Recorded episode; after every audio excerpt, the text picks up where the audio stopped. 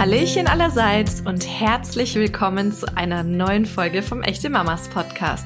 Schön, dass ihr heute wieder reinhört. Ich bin Christina Doliva und in der heutigen Folge spreche ich mit Vanessa, besser bekannt als Vanezia Blum auf Instagram. Vanessa ist Unternehmerin, Influencerin und seit knapp eineinhalb Jahren Mama von Söhnchen Leon. Sie lebt mit ihrem Mann Markus in Koblenz und lässt uns heute mal hinter die schimmernde Instagram-Fassade mit den perfekten Fotos blicken und beantwortet all unsere Fragen rund um das erste Jahr mit Baby. Sie gewährt uns außerdem einen Einblick in Beziehungskrisen, erklärt, warum sie es kaum erwarten konnte, sich mit ihrem Sohn im Sandkasten zu wälzen und weshalb sie nicht empfehlen kann, fünf Tage nach einer Entbindung schon wieder zu arbeiten. Ich freue mich total, dass ich heute einen ganz besonderen Gast hier begrüßen darf, nämlich die Vanessa. Inzwischen Hallo. heißt sie Lok mit Nachnamen, ehemals Blumenthal. Ähm, ihr kennt sie wahrscheinlich von Instagram unter Vanezia Blum. Da könnt ihr auch gerne mal reinschauen, falls ihr sie nicht kennen solltet. Aber ich würde sagen, ich laber jetzt nicht lang rum und lasse die Vanessa sich einfach mal selber vorstellen. Erstmal herzlich willkommen. Hallo, schön, dass ich heute hier sein darf. Äh, ich bin Vanessa, ich bin noch 27 und ich bin Mama von einem, ja, jetzt fast 16 Monate alten Sohn. Du bist ja Mama, aber du bist auch Unternehmerin und sehr erfolgreich auf Instagram unterwegs. Erzähl doch mal ein bisschen dazu. Ich habe tatsächlich jetzt, ich habe letztens noch nachgeguckt, Oktober 2012 mein Profil eröffnet, also jetzt zehn Jahre und bin seit jetzt gut acht Jahren mit Instagram und allem, was mittlerweile eigentlich so da dran hängt, selbstständig. Und habe ähm, jetzt in den letzten Jahren mehrere Unternehmen gegründet und äh, bin ja, wie gesagt, jetzt vor fast anderthalb Jahren dann vor die große Herausforderung gestellt worden, äh, beides unter einen Hut zu bekommen. Also Arbeit und äh, der kleine Mann. Was ich ja besonders spannend auch finde, ist, dass du dich für den Tierschutz sehr engagierst. Also du bist da ja in Griechenland, glaube ich, ganz aktiv. Magst du da was dazu erzählen? Ja, ich arbeite jetzt seit mittlerweile vier Jahren im Tierschutz und meine Liebe zu Hunden hat eigentlich angefangen mit dem Hund, den wir damals hatten ähm, in unserer Familie. Ich bin quasi äh, zudem nach der Geburt direkt ins Hundekörbchen gelegt worden und ich glaube, da ist auch schon alles entstanden. Und ja, seit vier Jahren fahre ich jetzt regelmäßig, bevor äh, mein Sohn da war, ähm, eigentlich jeden Monat und jetzt so einmal im Quartal nach Griechenland um vor Ort aktiv äh, mittlerweile auch als Vorstand ähm, mich im Tierschutz zu engagieren und vor allem hauptsächlich den Fokus auf Kastrationen und Aufklärung vor Ort zu legen. Wahnsinn. Ja, und dann hast du nebenbei mal noch ganz geschmeidig hier deinen Vanezia-Shop und eine Boutique in Koblenz, wo es übrigens wunder wunderschöne Klamotten gibt. Ich kann das bestätigen. Ich habe auch schon einige Teile im Schrank. Wie, wie ist das denn entstanden? Tatsächlich ist Vanezia entstanden mit ähm, dem Gedanken, dass ich nicht mehr die ganze Zeit für meine Kooperationspartner arbeiten möchte. Ich habe immer sehr gutes Feedback bekommen und alle waren immer ganz wild, dass die Verkäufe gut gelaufen sind. Und habe ich mir gedacht, okay, aber wie soll das auf Dauer weitergehen? Weil irgendwann mit, lass es mal noch fünf oder sechs Jahre sein, da will keiner mich mehr sehen in ähm, ja, Klamotten oder ich weiß nicht was. Und da habe ich mir gedacht, warum mache ich das nicht selbst? Also warum arbeite ich nicht für mich selbst und für meine eigene Marke? Und ja, da ich Klamotten schon eh und je liebe und auch äh, jahrelang in der Boutique ähm, gejobbt habe, ist das einfach entstanden. Und wir haben ganz klein angefangen und haben eigentlich gesagt, wir wollen nie Klamotten machen. Wir haben auch nie mit Klamotten angefangen, sondern damals mit Papeterie und Schmuck. Und ja, die Nachfrage nach Kleidung war groß und jetzt hängen wir voll drin. Und jetzt machst du ja, glaube ich, auch noch eine größere Boutique in Koblenz auf, ne? Ihr zieht genau. ja bald um. Genau, wir haben vor jetzt äh, einem Jahr und einem Monat unsere erste Boutique aufgemacht, haben uns in Koblenz in so einer kleinen Seitenstraße wirklich einen super kleinen, schnuckeligen Laden ähm, angemietet und haben jetzt relativ schnell gemerkt, es klappt so nicht mehr. Es ist viel zu klein, konnten auch aufgrund von natürlich einigen Auflagen der letzten Jahre immer nur eine gewisse Anzahl von Menschen reinlassen. Und die Warteschlangen waren einfach zu lang. Deswegen haben wir gesagt, wir vergrößern uns jetzt und das in der Hauptstraße, der Hauptshoppingstraße in Koblenz. Großes Projekt, ich habe Angst. ja, letztes Jahr war das ja um die Zeit der Entbindung rum, dieses Jahr um die große Hochzeit. Du brauchst es irgendwie, oder? Dass immer irgendwie alles auf einmal kommt. ja, also ich habe relativ schnell das Gefühl, dass äh, ich mich langweile, wenn es nicht so turbulent bei uns läuft. äh, das würde ich aber tatsächlich, so wie ich es letztes Jahr gemacht habe, nie mehr machen. Denn mit einem äh, gerade ein Wochen alten Baby auf der Baustelle stehen, kann ich niemandem empfehlen. Hätte ich jetzt so spontan auch bestätigen können. Jetzt, wo wir schon von deinem Baby reden. Er heißt ja Leon, ne? Genau. Und äh, es fragen sich bestimmt viele, ihr habt äh, oder ihr seid ja schwanger geworden. Ich rede jetzt äh, wirklich bewusst von ihr, weil das ja so eine Paarentscheidung ist und weil es da ja nicht nur um einen geht. Ähm, war das denn so geplant? Nee, tatsächlich gar nicht. Also die Schwangerschaft hat uns beide eiskalt erwischt. Als ich nämlich meinen Schwangerschaftstest gemacht habe, war ich schon in der achten Woche und ähm, hatte auch wirklich ganz typisch, so wie man es hört, auch noch meine Periode gehabt. Und ähm, ja, ich hatte aber diese ganz typischen Symptome. Und am Abend vorher hat Markus mir noch ein Glas Wein angeboten. habe ich gesagt, so, mm -mm, ich mache morgen früh mal einen Test. Ich äh, habe da irgendwie was im Gefühl und dann war er halt auch morgens äh, wirklich positiv. Und wie man auch hören kann, wir sind nicht geplant schwanger geworden, sondern wir haben damals eine neue Verhütungsmethode ausprobiert. Und ähm, also wir haben damit versucht zu verhüten. Und der äh, kleine Mensch, der durch das Nicht-Verhüten entstanden ist, äh, ist jetzt beide anderthalb Jahre alt. Ja. Okay, das ist also wahrscheinlich eine Verhütungsmethode, die du jetzt im ersten Schritt nicht direkt empfehlen würdest. Ich frage jetzt auch nicht im Detail nach. Wir wollen ja niemanden hier ankreiden. Nee, aber ich bin froh, dass es passiert ist. Also wir müssen nicht darüber reden, dass es das Schönste auf der Welt ist. Aber jetzt im Nachhinein sagen wir beide, wenn das nicht so ungeplant entstanden wäre, wüssten wir nicht, ob wir jemals in unserem Leben gesagt haben, so jetzt legen wir los. Weil mhm. wir immer noch gedacht hätten, okay, wir warten jetzt noch das ab, noch das ab, wir wollen noch das sehen. Und hatten wir jetzt auch zwei Jahre ein sehr eingeschränktes Leben, wo wir gesagt hätten, oh, jetzt wollen wir erst noch mal reisen. Und ob wir irgendwann in den nächsten Jahren gesagt hätten, oh, jetzt legen wir los, ich weiß es nicht. So wurde zum Glück die Entscheidung abgenommen. Also würdest du auch sagen, den perfekten Zeitpunkt, den gibt's dafür eigentlich nicht? Auf gar keinen Fall. Also ich bin froh, dass es tatsächlich jetzt, jetzt so ist, wie es ist, weil ähm, wir dadurch einfach entschleunigen müssen und wir mussten extrem viel, ich meine, du weißt, wovon ich rede, man stellt von heute auf morgen sein ganzes Leben um und man denkt, okay, ja, alle Freunde warnen in Anführungszeichen ja schon einen, äh, warte mal ab und man ist ja am Anfang in der Bubble und denkt, ja, bei uns wird alles anders. Und dann kommt der kleine Mensch und ab dem Moment ist das ganze Leben komplett auf den Kopf gestellt und das war bei uns genau der richtige Zeitpunkt. Absolut. Was hat dich denn am Mama-Sein am meisten überrascht? Mm. Ich habe wirklich relativ viele Sachen überrascht, muss ich ganz ehrlich sagen, weil ich mich null darauf vorbereitet habe. Ich habe gesagt, also ich habe mir gedacht, dass tatsächlich, ähm, dass ja schon ganz viele Menschen noch vor mir geschafft haben äh, und äh, ganz früh auch niemand ein Buch gelesen hat, weswegen mich am allermeisten wirklich der schon vorangekündigte Schlafmangel gecatcht hat. Ich muss aber auch sagen, ich bin, äh, das ist so mein, mein äh, persönlicher äh, größter Angstmoment in meinem Leben, nicht, nicht zu schlafen. Und das hat uns wirklich die ersten paar Monate ähm, voll aus dem, voll aus dem Brett gehauen. Ich war müde, wie noch nie in meinem Leben zuvor. Und ganz am Anfang die komplette ähm, Fremdbestimmtheit. Also das auf der Couch sitzen und eigentlich diese Grundversorgung am Anfang zu sichern, also wickeln, füttern, schlafen und diese drei Sachen, die ja jetzt anfangen nebenbei zu laufen, weil ähm, das Kind ja auch mittlerweile ähm, nicht mehr so ähm, hilfsbedürftig ist wie die ersten Wochen, das hat mich komplett aus dem Leben gehauen, weil ich dachte, wow, ist das jetzt für immer so? voll verstehen. Auch das mit dem Schlafmangel, weil ich bin so ein Riesenbaby. Ich bin immer die Erste, die normalerweise ins Bett geht und ich brauche einfach meinen Schlaf und denke mir dann auch manchmal so, wie funktioniert das? Wie schafft der Körper das? Aber es geht immer irgendwie. Das ist schon faszinierend.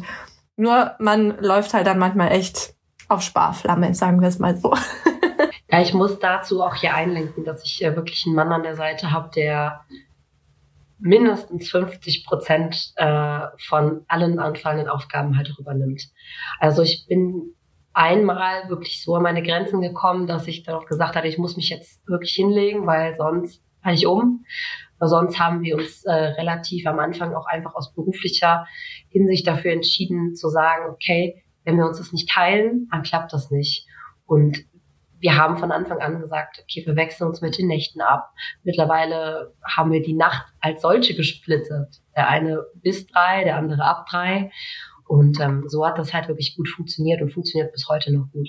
Das ist ja auch total spannend. Ähm, also diese neue Aufteilung kommt ja immer mehr. Also immer mehr Väter sind da ja auch äh, bereit dazu oder wollen von sich aus da ähm, wirklich, sag ich mal, so viel übernehmen. Äh, wie gestaltet sich denn so ein Tag bei euch? Also wie kann man sich das vorstellen, wenn ihr euch das genau aufteilt? Also die Tage bevor Leon in den Kindergarten gegangen ist, waren natürlich anders als die Tage seitdem er in den Kindergarten geht. Ähm, der geht jetzt in den Kindergarten seit er 13 Monate, ist halbtags, schläft auch dort. Und wir haben natürlich deswegen einfach immer unsere fünfeinhalb Stunden morgens in den Vormittag rein, wo wir wirklich arbeiten können, weswegen wir auch unsere Nachmittage jetzt dementsprechend wirklich auf Leon vollkommen auslegen und halt auch da wirklich äh, Spaß äh, an allererster Stelle ähm, neben natürlich der gemeinsamen Zeit stellen.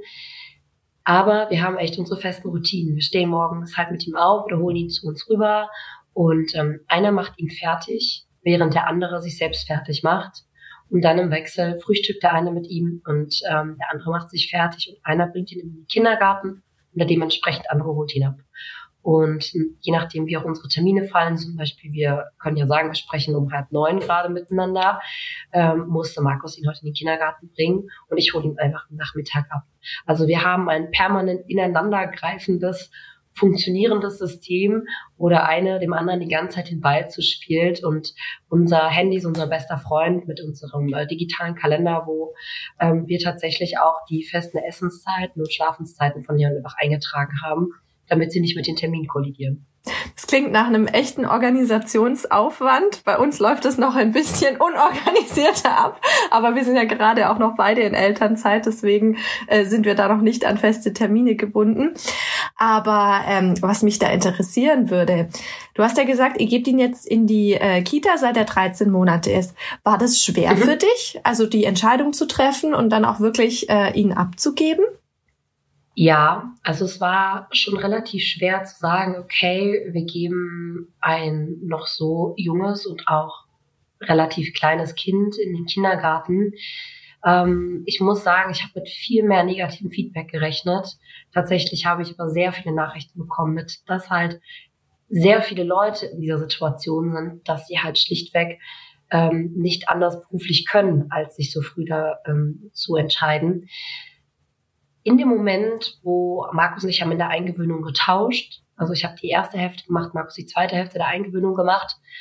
Als ich die Erzieherin gesehen habe, wusste ich, dass es die richtige Entscheidung ist, denn Leon hat sich direkt in eine Erzieherin verliebt und dazu ist halt auch einfach wichtig zu sagen, wir haben relativ schnell ähm, auch unsere ähm, Eltern, also Leons Großeltern, einfach mit in die Erziehung genommen und haben halt neben ein paar absolut klassischen Regeln, also ich sage jetzt mal ganz blöd, bitte keine Schokolade und keine Cola, ähm, denen halt komplett freie Hand gelassen und gesagt, wir vertrauen euch und hier ist unser Baby.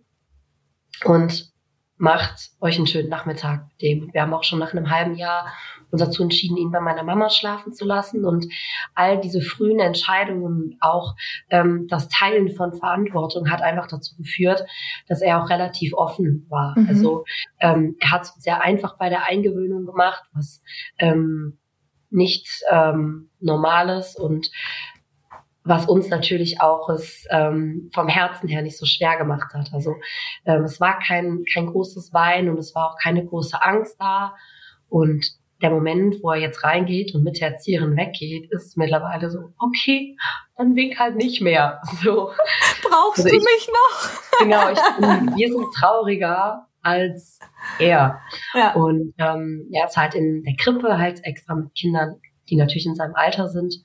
Und der Unterschied zu dem Kind, was er vorher war und zu dem Kind, was er jetzt ist, ist einfach Wahnsinn, weil er hat natürlich sich viel von älteren Kindern abschaut und das ist toll zu sehen und auch ähm, eine Freundin von mir, die mit mir quasi entbunden hat und die Kids sind äh, jetzt seit Geburt quasi befreundet, ob man das schon so nennen kann. Die gehen dann zusammen auch in eine Gruppe und es ist ganz toll zu sehen, dass sie sich erkennen und sich gegenseitig winken und ähm, ja, dass sich jetzt auch die ersten Freundschaften ähm, mit Kindern schließen. Total schön. Also würdest du auf jeden Fall sagen, es war die richtige Entscheidung, das auch so zu machen? Ja, also ich würde mich genauso wieder entscheiden, weil natürlich auch in beruflicher Hinsicht die Zeit, die wir vor dem Kindergarten mit Leon verbracht haben, war sehr hektisch, weil halt unsere Arbeit eigentlich ab Geburt weiterlaufen musste und wir uns oft ähm, ja Leon innerhalb von zwei Stunden oft hin und her gereicht haben. Ich sage jetzt mal ganz hart. Mhm. Ähm, natürlich immer mit Fokus auf ihn und auch immer in der Zeit natürlich mit voller Aufmerksamkeit.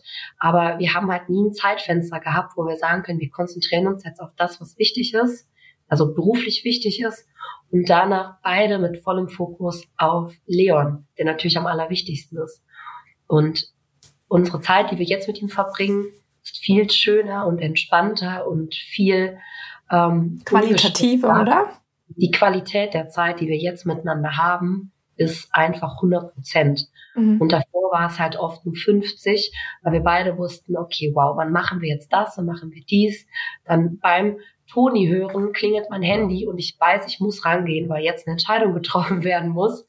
Und jetzt wissen alle, bis 14 Uhr können wir Vanessa anrufen und danach kann sein, dass sie einfach bis morgens nicht mehr antwortet. Und das ist fein so für uns. Das wäre tatsächlich auch eine meiner Fragen gewesen, ob du denn auch am Handy bist, wenn Leon dabei ist. Aber das hast du ja jetzt schon beantwortet, dass du das quasi machst, wenn du jetzt deine Zeit für dich hast. Und ansonsten ist einfach nur er im Fokus, ne? Ja, also klar, ich denke, wir können uns alle nicht frei davon sprechen, dass die Generation unserer Kinder einfach mit Tablets, Handys und Co. aufwächst. Aber ähm, es macht einfach gar keinen Sinn. Ich meine, deine Tochter ist ungefähr gleich alt wie Leon und du merkst, keine Chance. Also wenn du dein Handy in der Hand hast, die fordern ja ganz bewusst ein, weg jetzt damit oder wollen darauf rumspielen und das ist absolut äh, nicht unser Ziel. Deswegen liegt unser Handy meistens beiseite, wenn wir dann halt mit ihm ähm, spielen oder auch wenn wir uns mit Freunden von dem Kleinen treffen. Ja, Elina möchte immer mit der Oma FaceTime. das checken die. Ja. Ist das nicht was? Ja. das ist schon verrückt. Wenn ich das Handy schon so zu ihm halte, so, Mhm. Weiß es schon, jetzt kommt, jetzt kommt gleich die Oma mit dem weißen Hund. Elina fängt dann auch immer gleich an zu strahlen. ja. Also so krass. Du hast es vorhin kurz angesprochen. Du hast ja echt fünf Tage nach der Entbindung schon wieder gearbeitet. Äh, wolltest du das so? Oder du hast vorhin kurz gesagt, es musste so sein. Hättest du dir gerne eine längere Auszeit genommen und äh, warum hast du es nicht gemacht? Also Erstmal kann ich das niemandem empfehlen, das so zu machen, wie ich es gemacht habe, denn äh, rückblickend betrachtet habe ich da extrem drunter gelitten und vor allem auch am Anfang ähm, ja nicht die Beziehung zu Leon, aber vor allem die Beziehung zu mir selbst oder ähm, das Finden in die neue Rolle, weil also ich habe halt gedacht, okay, ich entbinde und dann ist es da und dann geht alles so weiter wie, bis, wie bisher.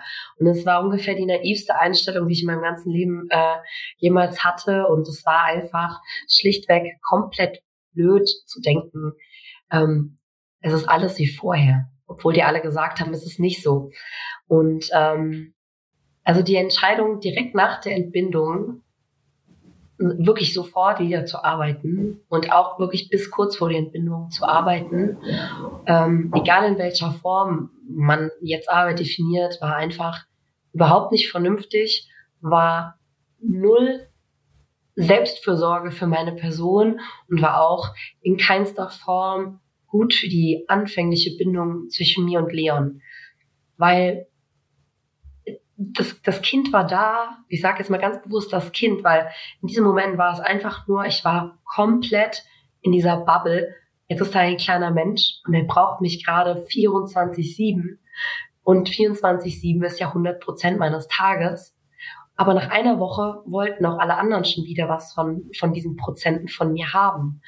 Und weil ich relativ ähm, ja offen kommuniziert habe, ja, meldet euch einfach, wir, wir machen dann weiter, haben natürlich auch alle nach mir gegriffen.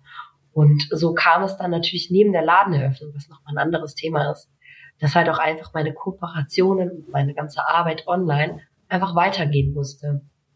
Und ich habe mir am Anfang sehr schwer getan. Ähm, ja, ich würde schon fast sagen, ich hatte echt einen richtigen Baby Blues, weil ich zwischen der Vanessa, die ich vor der Entbindung war, und die Vanessa, die ich danach, du, du bist das, du bist ja direkt nach der Geburt ein anderer mhm. Mensch, sofort. Das Baby ist da, dein Kind ist da und ab dem Moment ist ja alles anders.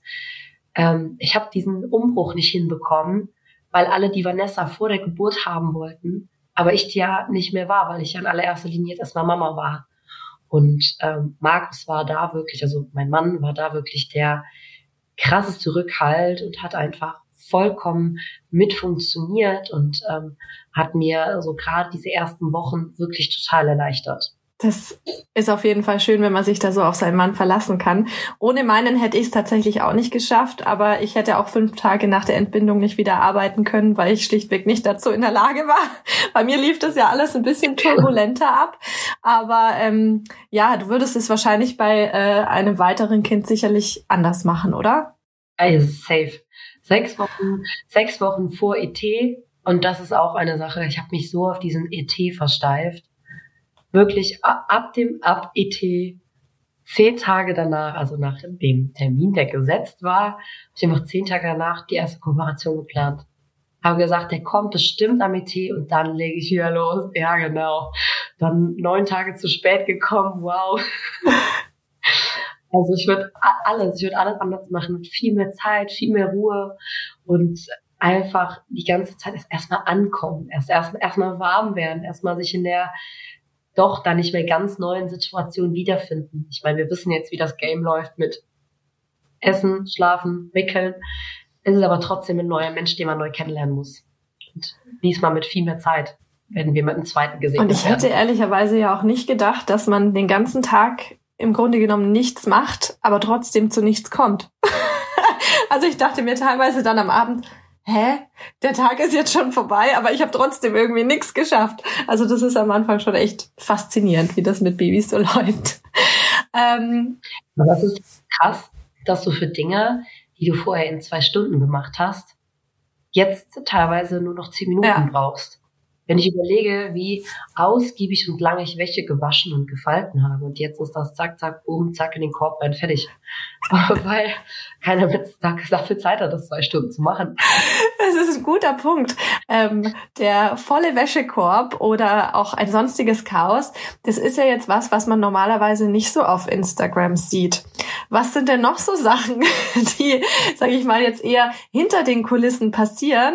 Ich meine, du bist ja sowieso sehr transparent, was auch deine Gefühlswelt angeht. Das heißt, du äh, sagst auch mal offenkundig, wenn dir was zu viel ist.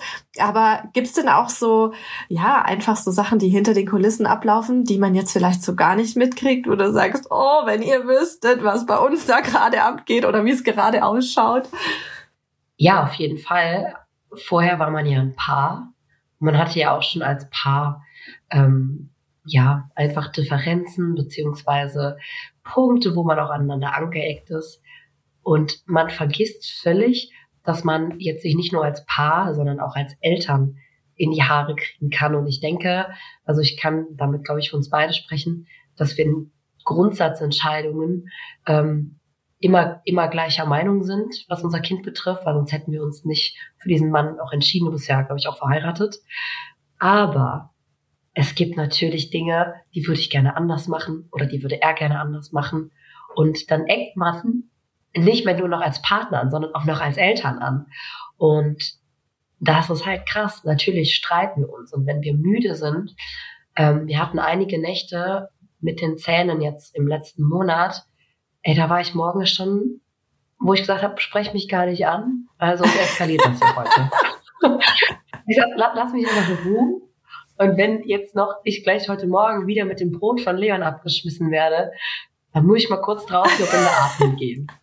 Also es gibt natürlich jetzt einfach ganz neue Themen, die man vorher einfach als Paar gar nicht hatte, die noch dazukommen, die man einfach miteinander managen muss. Und ich denke, dass sich äh, da gar keiner davon freisprechen kann, dass gerade im ersten Jahr sich auch wieder neu zu finden als Paar ist wirklich für uns, das war das Krasseste mhm. für uns.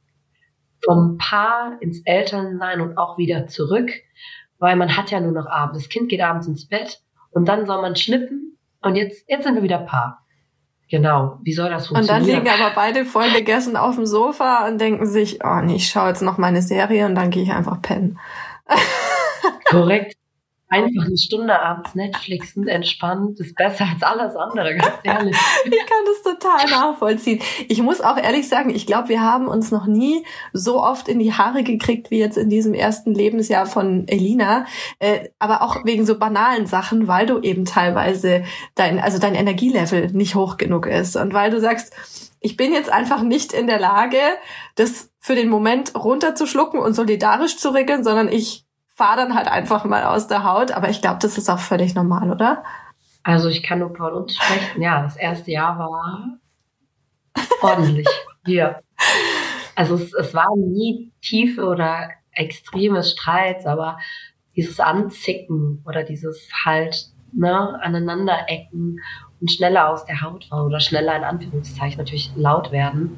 Ähm, das ist krass. Wir machen es nie, also nie verlieren haben wir von Anfang an gesagt und es ja. klappt gut. Also klar, dass man sich mal anzieht. Die verstehen ja noch nicht den genauen Wortlaut. Wir merken jetzt schon, er merkt, wenn wir untereinander nicht cool sind. Dann wird er knartig und dann will er zu einem von uns ganz eng und ganz nah. Jetzt merken, er ist bald anderthalb, die verstehen mhm. jetzt schon alles.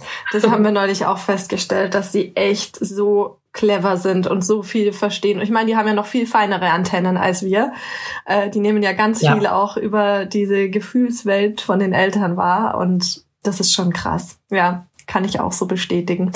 Ähm, du hast vorhin gesagt, du hast ja ähm, nicht sehr viel äh, Kritik oder Gegenwind bekommen dafür, dass du jetzt Leon schon relativ früh in die Kita gegeben hast oder ähm, sag ich mal, was generell dein Erziehungsstil oder alles, was du mit ihm so auf Social Media teilst, angeht. Ähm, kommt denn doch ab und zu mal Kritik aus der Community? Ich muss ganz ehrlich sagen, dass ich mit viel mehr Kritik gerechnet habe weil ich würde sagen, dass wir schon einen, ich glaube, pädagogisch würde man das laissez-faire nennen.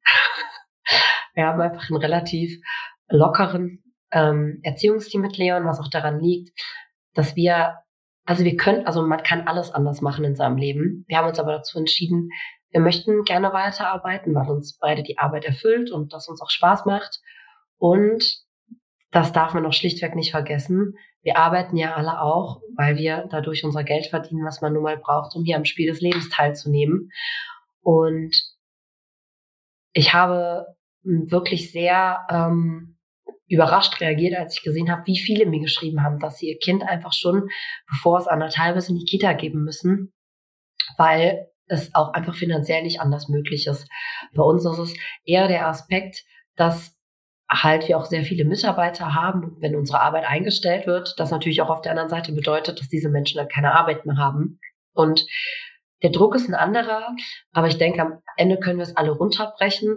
Ähm, die Zeit mit dem Kind ist die schönste auf der ganzen Erde. Es ist aber auch sehr eintönig irgendwann. Ich weiß noch, da habe ich tatsächlich Kritik bekommen. Da habe ich in meiner Story gesagt, da war der sechs Monate. Ich so, was mache ich denn den ganzen Tag mit ihm? Weil Leon hat noch nicht gesessen. Er hat halt noch wie eine Kartoffel gelegen. Er war sehr kartoffelig, sehr lange. Und ich habe gesagt, ich weiß nicht, was ich mit ihm spielen soll. Also habe ich da gesessen, dann Knisterbuch und dann hier dieser Handschuh und wieder Knisterbuch. Und dann wusste ich nach zwei Stunden nicht mehr, was ich machen soll. Und ja, es, dieser, dieser Wechsel in unserem Leben zwischen Arbeit und Kind ähm, ist für uns jetzt genau die perfekte Dosis aus allem. Deswegen, ähm, ja, uns ist auch einfach so, wie es jetzt gerade ist, extrem viel Spaß macht und ähm, wir den Kleinen aber jetzt auch halt wirklich überall hin mitnehmen. Also der ist immer mit dabei, egal wo wir hinfahren. Und ja. Ich glaube, man kann auch einfach eine bessere Mama oder ein besserer Papa sein, wenn diese Ausgewogenheit stattfindet. Weil wenn ich jetzt sage, ich bin wirklich nicht der Mama-Mama-Typ, der wirklich total drin aufgeht, 24-7, das Kind zu bespaßen und äh, mir immer was Neues einfallen zu lassen, sondern ich möchte halt einfach auch noch andere, äh, sag ich mal, Impulse von außen kriegen oder auch über andere Themen sprechen oder wie du sagst, deiner Arbeit nachgehen. Ich glaube tatsächlich, dass es für die Kinder äh, gesünder und besser ist, wenn die Eltern auch diesen Ausgleich haben und sich nicht dazu verpflichtet fühlen, nur weil die Gesellschaft es jetzt erwartet, dass man das Kind bis drei zu Hause hat oder was auch immer, ähm, dass man das einfach so macht, wie es für einen richtig ist. Und das wird dann, glaube ich, auch im Gesamtkontext am besten funktionieren. Glaube ich auch. Ich glaube aber auch, dass es viele Eltern gibt, die unterschiedliche Phasen des Kindes abwarten. Also ich weiß, dass ähm, ich bin auf gar keinen Fall die Mama, die gesagt hat, die erste, genießt die erste Zeit, die kommt nie wieder. Für mich war es tatsächlich so, dass ich gerade die ersten drei Monate habe ich für mich selbst als ähm, sehr heftig empfunden, weil da für mich die größte Umstellung ähm, stattgefunden hat. Und jetzt gerade, so wie der Kleine jetzt ist, ist für mich gerade die geilste Zeit. Ich warte auf den Moment, dass ich äh, mit ihm kneten kann, dass ich mit ihm malen kann, Laterne basteln kann, weil ich bin nicht diese, ich bin nicht die Kuschel, Kuschelmama der ersten Wochen auf der Couch, sondern ey, ich liebe es, wenn er im Sandkasten sitzt oder an seinem Matschtisch spielt, weil ich selbst im Sand total ausraste und äh, mich einbuddel und das macht mir Spaß. Ich habe Bock auf dieses dreckig machen und dieses Laufen und in den Tierpark gehen. Darauf warte ich quasi gerade, ähm, weil wir dann natürlich auch selbst mehr Action haben. Also ich habe einfach Bock auf mehr Action und das hat man einfach die ersten Wochen nur in einer ja. anderen Form. ich kann dich da voll verstehen. Ich habe mich in den ersten Monaten auch eher wie so ein Dienstleister gefühlt, gefühlt, der alles sozusagen erfüllen muss, was das Baby jetzt gerade braucht. so, du, du bist mein Knecht und du machst das jetzt. ähm, ich, hab, ich erinnere mich, da waren er zwei Monate, da saß ich auf der Couch und ich habe da gesessen und er hatte gerade, jetzt mal ganz hart gesagt, kein Bedürfnis. Und ich saß da nur so und dachte mir so, wow, es ist gerade kein Hunger, kein Pipi, kein Kalt, kein Müde, nichts. Es ist alles erfüllt. Und jetzt warte ich einfach nur auf den Moment, wo wieder das nächste Bedürfnis an den Start kommt, um diese wieder zu erfüllen. ja, aber echt, das ist halt einfach so. Ähm, erfährst du denn sage ich mal, punktuell auch Mom-Shaming oder ist das glücklicherweise in deiner Community so gar kein Thema? Und wenn ja, hast du ein Beispiel?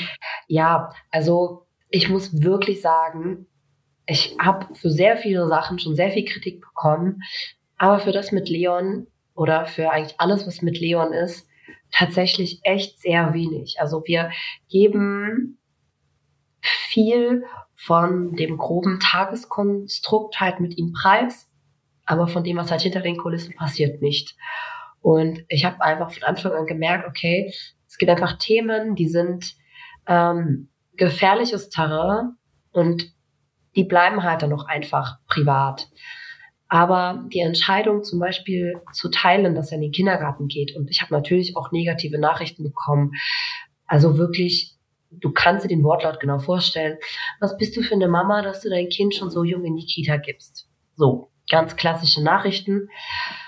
Aber ich habe mir einfach die positiven Nachrichten angeschaut und ich weiß ja, was, was ich für eine Mama bin oder ich weiß, was wir für Eltern sind. Und ich denke, dass ähm, jeder, der uns folgt, auch äh, sieht, dass wir den Kleinen lieben und dass wir das Beste für ihn wollen.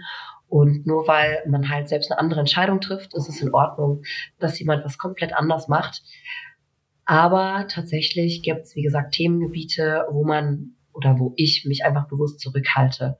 Du kannst dir vorstellen, ähm, allein Schuhe kaufen, habe ich mich einfach nicht so geäußert, weil ich wusste, ich habe Leons Schuhe gezeigt und habe mehr aber gar nicht gesagt, weil es gibt da so viele verschiedene Ansichten, genauso wie auch über Homöopathie etc. Mhm. pp. Soll jeder machen, wie er will. Am Ende des Tages soll das Kind glücklich sein, es soll ihm gut gehen und es soll liebende Eltern haben äh, und Wertschätzung erhalten.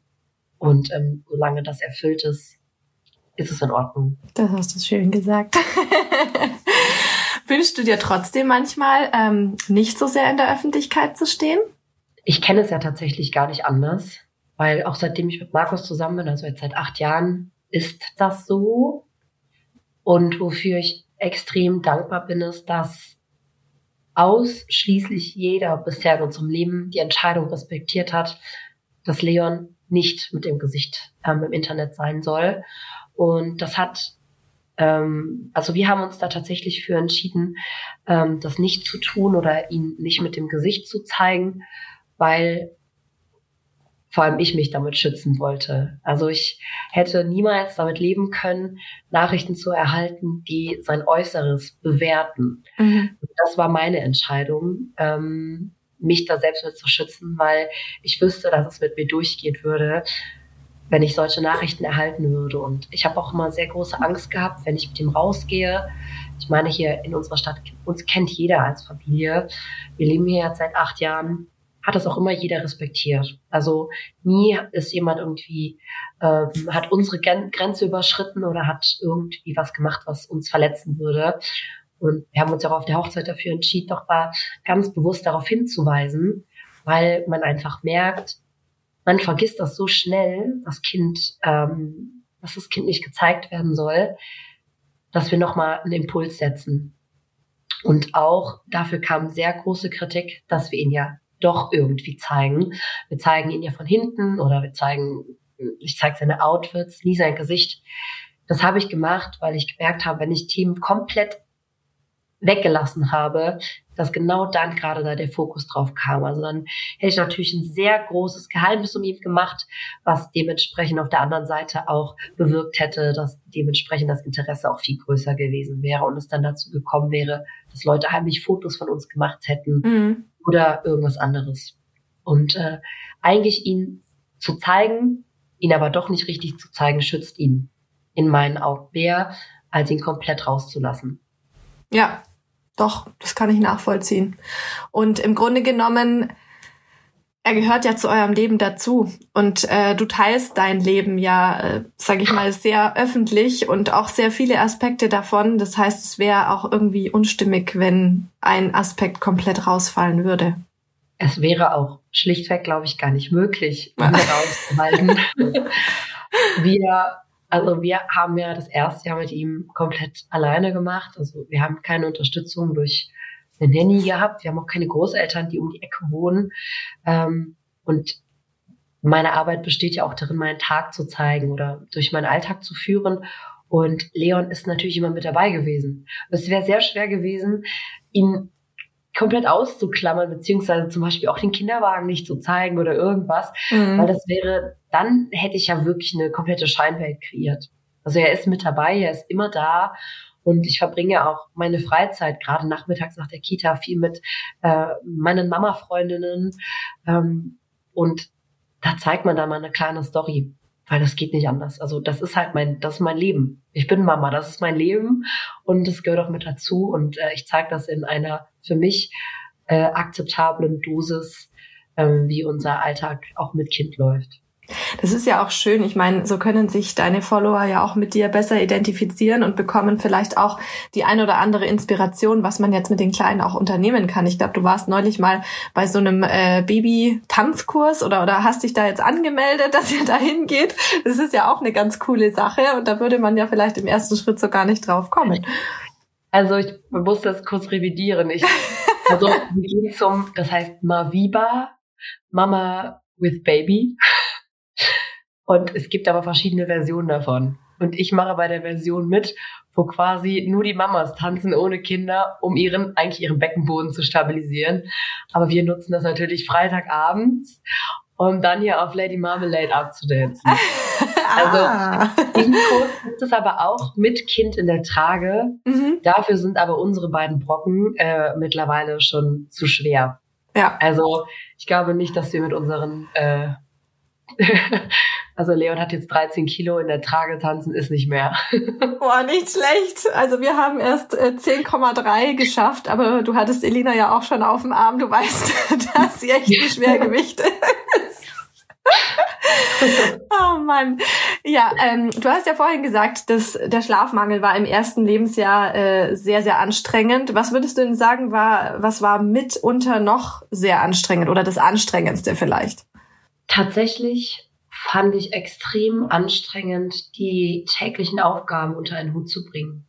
Das, das ähm, ist mir echt krass ähm, in Erinnerung geblieben, dass es, fand ich zumindest, echt schwierig war, die Spülmaschine auszuräumen, Bett zu beziehen, Wäsche zu machen, zu kochen, frisch kochen, das ist richtig. Also ich liebe ja Kochen. Das ähm, habe ich mir auch tatsächlich nicht leben lassen, weil ich, mit, mich, ich mich abends ganz selbstlos angeboten habe und immer gesagt habe, ich koche heute Abend, weil ich dann wusste, okay, das ist dann meine halbe Stunde, wo ich mal atmen kann und er halt übernommen hat. Echt alles, was völlig selbstverständlich ist, was so nebenbei läuft, ist schwierig unter einen Hut zu bringen. Und was am schwierigsten ist, dass eigentlich die Zeit, wo natürlich das Kind schläft, die Zeit ist, wo man das macht. Und ähm, die meisten Mamas sind nicht in der Situation wie wir, sondern sind alleine zu Hause. Ich meine, ich habe extrem viele Mama-Freundinnen, worüber ich auch sehr dankbar bin, wo ich das sehr deutlich mitbekomme. Es ist krass, zu Hause zu sein und dann hat man mittags, wenn man Glück hat, zwei Stunden, wenn man Pech hat, zweimal eine halbe Stunde und man irgendwie alles wuppen muss und man sich fragt, so, okay, und wo ist jetzt der Moment mal, wo ich mal atmen kann? Mhm. Wo kann ich mich jetzt mal hinsetzen? Und du bist mein Reminder auf Instagram immer, ich, ich trinke jetzt einen Kaffee und hole mir einen kleinen Snack, weil auch das Essen ist verrückt man vergisst zu essen. Meine, also ich habe jetzt, ich wasche mir eh sehr selten die Haare, aber gerade das erste halbe Jahr, wann soll ich duschen, wann soll ich mich mal pflegen? Diese ganz, ganz normalen Sachen sind auf einmal nicht mehr selbstverständlich. Ja, absolut. Du hast dir deine Haare abgeschnitten. Ich ja. habe hier 200 Gramm Tapes in den Haaren. Ich kann ihn mir nur einmal die Woche waschen, weil ich brauche zwei Stunden, die zu föhnen. Ich wasche sie trotzdem nur einmal die Woche und versuche dann jeden Tag die Haare zu recyceln, damit es irgendwie noch halbwegs gut ausschaut. Recyceln ist ein gutes Wort. oh Mann. Ähm, du hast ja davon gesprochen, dass äh, Leon prinzipiell äh, schon gut schläft, beziehungsweise ich krieg das ja so ein bisschen meistens äh, bei euch in der Story mit. Und denke mir dann manchmal mit einem Schluchzen, oh, wie schön wäre es, wenn mein Kind einfach auch mal gut schlafen würde. Aber es gibt bestimmt auch andere Nächte, ne? Also er war nicht immer so ein guter Schläfer. Ich meine, Zähne klammern wir jetzt mal aus. Aber äh, wie seid ihr denn da vorgegangen? Hast du da irgendwie Unterstützung bekommen oder ähm, wie ist er zu dem guten Schläfer geworden, der er ist? Ich glaube, wir haben einfach Glück gehabt. Also ich da gibt's keinen, also es gibt natürlich ein paar Dinge, zumindest glaube ich das, auf die man achten kann, um das zu unterstützen. Aber ich glaube, es gibt überhaupt kein Geheimrezept. Ähm, Leon schläft, seit er 13 Wochen ist, in seinem eigenen Zimmer. Also alleine, natürlich mit Babyphone und auch mit äh, Angel Cap oder wie man das Ding unter der Matratze nennt. Einfach, weil er bei uns im Zimmer nicht geschlafen hat. Ähm, Markus ist ein Schläfer, der sich jede zehn Minuten von A nach B schmeißt. Also er dreht so einen habe ich auch. Und jedes Mal hat das Kissen und die Decke geraschelt und neben mir. Und ich wusste, okay, wow, wenn das jetzt so unser Leben ist, dann werde ich nie wieder schlafen. Und dann haben wir einfach aus der Not heraus es einfach versucht, und ähm, in dieser Nacht hat er sich nur zweimal gemeldet. Dazu muss man aber auch sagen, um äh, fair zu sein, ähm, ich habe zu diesem Zeitpunkt nicht mehr gestillt und ähm, hätte, wenn ich gestillt hätte, noch zu diesem Zeitpunkt mir überhaupt nicht vorstellen können, ihn auszuquartieren, mhm. weil es schlichtweg ultra unpraktisch gewesen wäre und ich nicht immer von A nach B gelaufen wäre für, für Andocken und wieder abdocken, weil da hätte ich neben mich gelegt und einfach dran gehalten.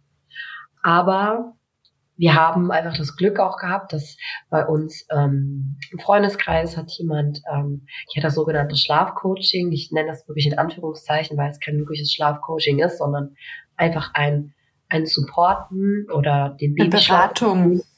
Genau. Es geht eigentlich darum, dass man den Babyschlaf versteht. Und ähm, mhm. ich habe sehr viel da mitgenommen und konnte auch sehr viel verstehen, ähm, wie wichtig oder in was für eine Abhängigkeit zum Beispiel der Tag- und der Nachtschlaf steht ähm, wie wichtig zum Beispiel die Nahrungsaufnahme ist, Einschlafrituale.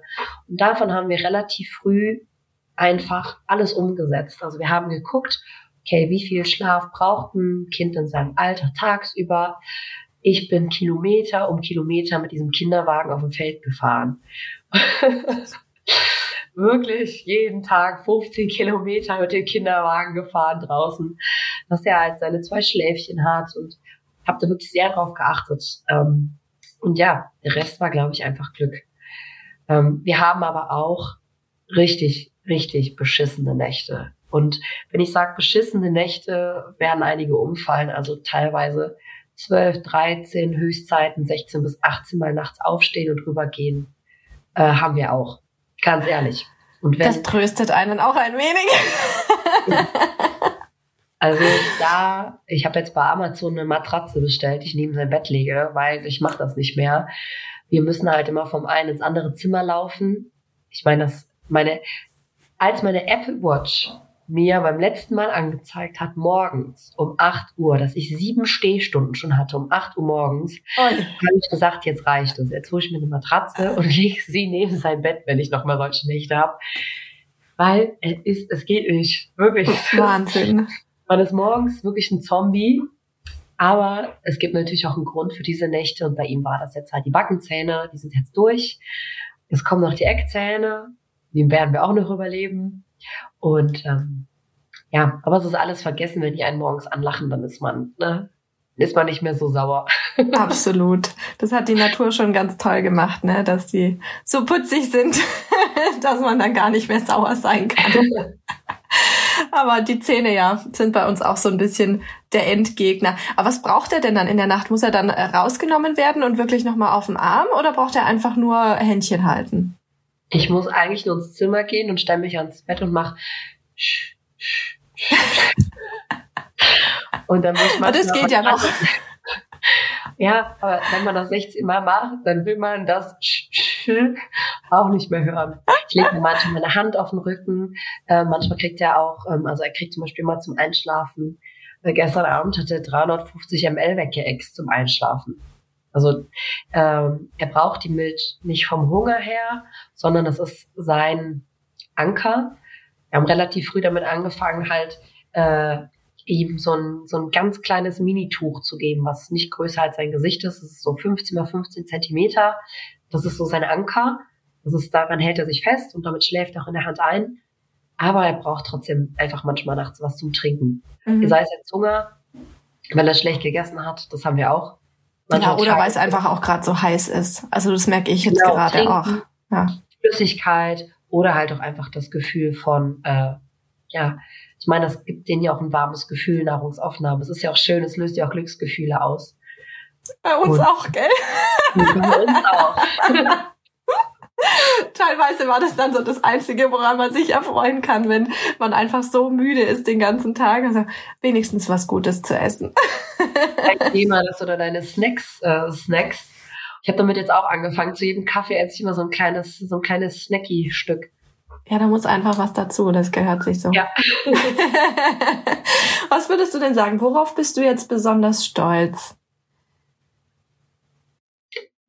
Ich glaube, das ist sehr ungewöhnlich. Aber ich bin vor allem stolz darauf, dass ich meine Mauern, die ich über all die Jahre aufgebaut habe, dass ich halt niemanden an mich ranlassen will und niemandem vertraue, durch Leon habe fallen lassen und extrem viele neue Kontakte geknüpft habe, die ähm, schon teilweise in der Schwangerschaft entstanden sind. Ich habe echt alles mitgenommen über Schwangerschafts-Yoga und alles, was man irgendwie machen durfte zu dieser Zeit, bis hin zu wirklich ganz klassischen Krabbelgruppen, wo ich niemals hingehen wollte, zum Babyschwimmen, was ich niemals machen wollte.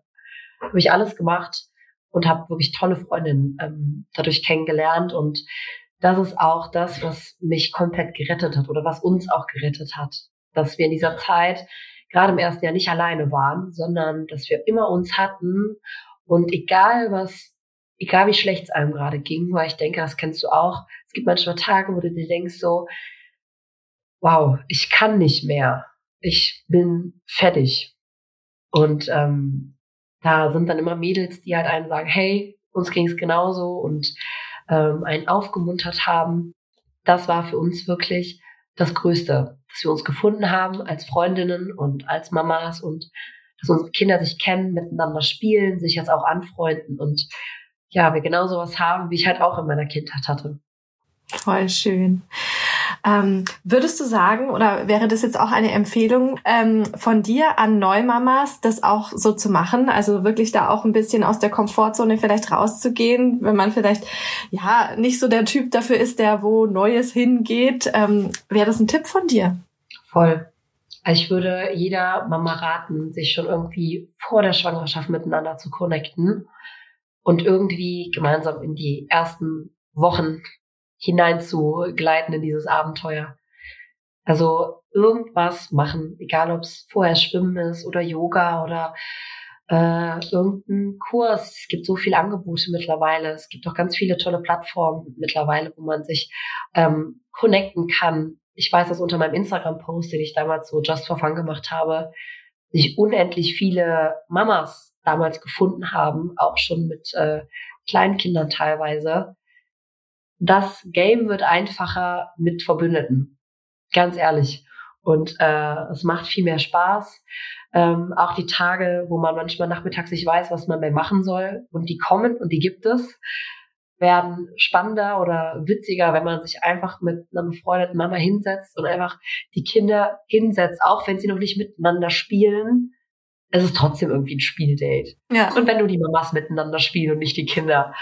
Aber es wird alles einfacher, die Tage gehen auch schneller rum. Und ähm, es war für mich die beste Entscheidung, mich da zu öffnen.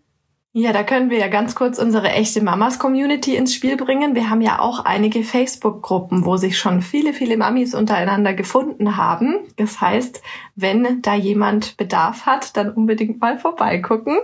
Ähm, glaubst du denn jetzt für dich, dass du auf Instagram genug Realität zeigst? Ich würde schon sagen, ja. Ich nehme uns schon relativ viel mit. Ich könnte vielleicht öfter zeigen, dass das schöne Essen, was ich Leon bereite, er mir auch oft um die Ohren wirft. Ähm, ich könnte mich öfter morgens ungeschminkt zeigen, weil wir sitzen ja gerade hier so, wie ich gerade aussehe. ich mache mich halt fertig, bevor ich äh, in die Story schnacke. Aber ich würde schon sagen, dass ich einen relativ guten, echten Überblick zeige. Ähm, was, glaube ich, vielen nicht passt, weil ähm, ich nie diese rosa Mama-Bubble gezeigt habe. Weil ich finde, es ist echt krass anstrengend. Und jeder, der sagt, oder jeder, der eine Frau nach dem Feierabend fragt, was hast du eigentlich den ganzen Tag gemacht, der hat sie nicht mehr alle. Weil wirklich, Wortlaut von Markus, er verbringt ja oft auch ganze Tage mit Leon. Es ist härter als auch sein Schichtdienst, den er jahrelang gemacht hat. Es ist das krankeste und anstrengendste auf der ganzen Welt, aber gleichzeitig das Schönste auf der ganzen Welt. Und ähm, selbst wenn man nur Rosanes zeigt oder selbst wenn es irgendwo perfekt aussieht oder selbst wenn irgendjemand denkt, boah, das Kind spielt nur alleine, da läuft alles super, nirgendwo läuft's nur super und im, Grund, im Grunde genommen läuft es überall gleich. Überall weint die Mama mal nachts, weil sie keinen Bock mehr hat, weil sie so müde ist. Überall geraten Eltern bei Beikost an ihre Grenzen. Bin ich auch an meine Grenzen gekommen, weil ich dachte, jetzt ist doch diese blöde Pastinake. ich habe nicht verstanden, warum diese blöden Pastinakenbrei nicht ist. Bis wir dann halt einfach irgendwann Babylied Reading gemacht haben und das bei uns geklappt hat ich denke, überall kommt jeder an seine Grenzen beim Elternsein. Es ist ja nicht nur Mama sein, es ist ja ein Elternsein. Und ich denke, jedes Paar kommt auch an ihre, also an die Grenzen. Und ähm, das ist in Ordnung. Und ähm, es ist auch in Ordnung, nur die schönen Seiten zu zeigen. Und man darf nur nicht vergessen, dass es einfach nirgendwo perfekt läuft, weil es einfach anstrengend ist. Absolut. Was ist dir denn jetzt abschließend noch wichtig zu sagen? Dass man durchhalten soll, also für mich war tatsächlich so diese magische Grenze, der erste Geburtstag, war für mich selbst total wichtig oder bei uns hat sich ab dem Moment viel verändert, weil aus dem Baby halt ein Kleinkind geworden ist. Das, was jetzt halt mit dem Bobbycar durch die Bude fährt, was jetzt anfängt mit einer Gabel zu essen, was jetzt anfängt mit uns also zu sprechen, wir wissen beide, das ist Dada Didi Dudu. aber der jetzt halt auf dem Bobbycar sitzt und du Dut macht. Das ist schön. Und ich mich einfach freue, jetzt einen kleinen Menschen zu haben, der wirklich richtig mit im Alltag agiert.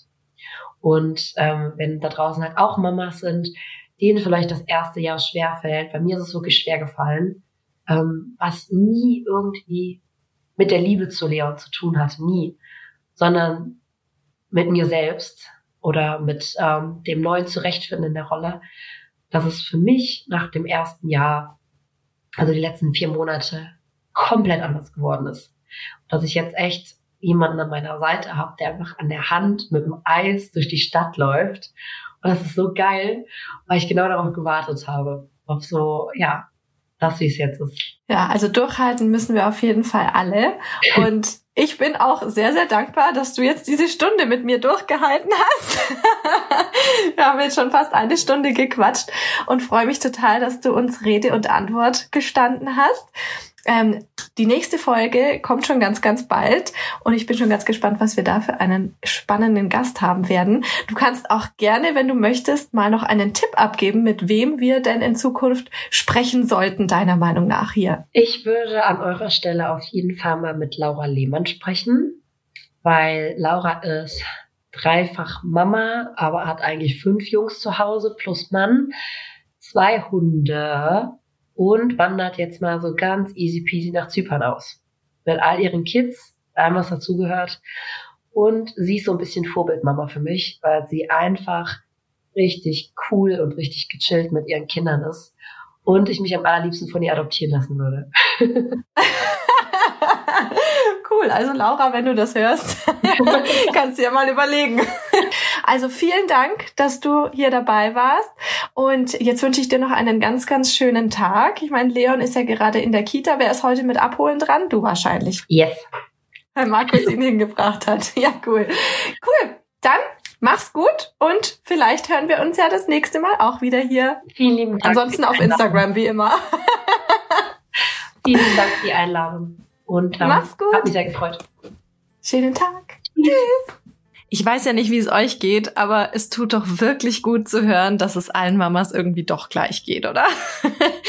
Wir sitzen schließlich alle im selben Boot und sind ja hier auch eine riesen Community. Deshalb möchte ich euch auch dazu einladen, diesen Podcast mitzugestalten.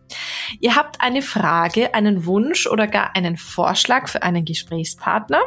Dann meldet euch gerne per Mail an podcast.echtemamas.de oder schickt mir auch gerne eine Sprachnachricht per WhatsApp an 0176 076 465 42263. Ich bin gespannt auf euren Input und freue mich jetzt schon total auf die nächste Folge. In der Zwischenzeit wünsche ich euch aber eine schöne Woche und verabschiede mich bis zum nächsten Mal. Tschüss!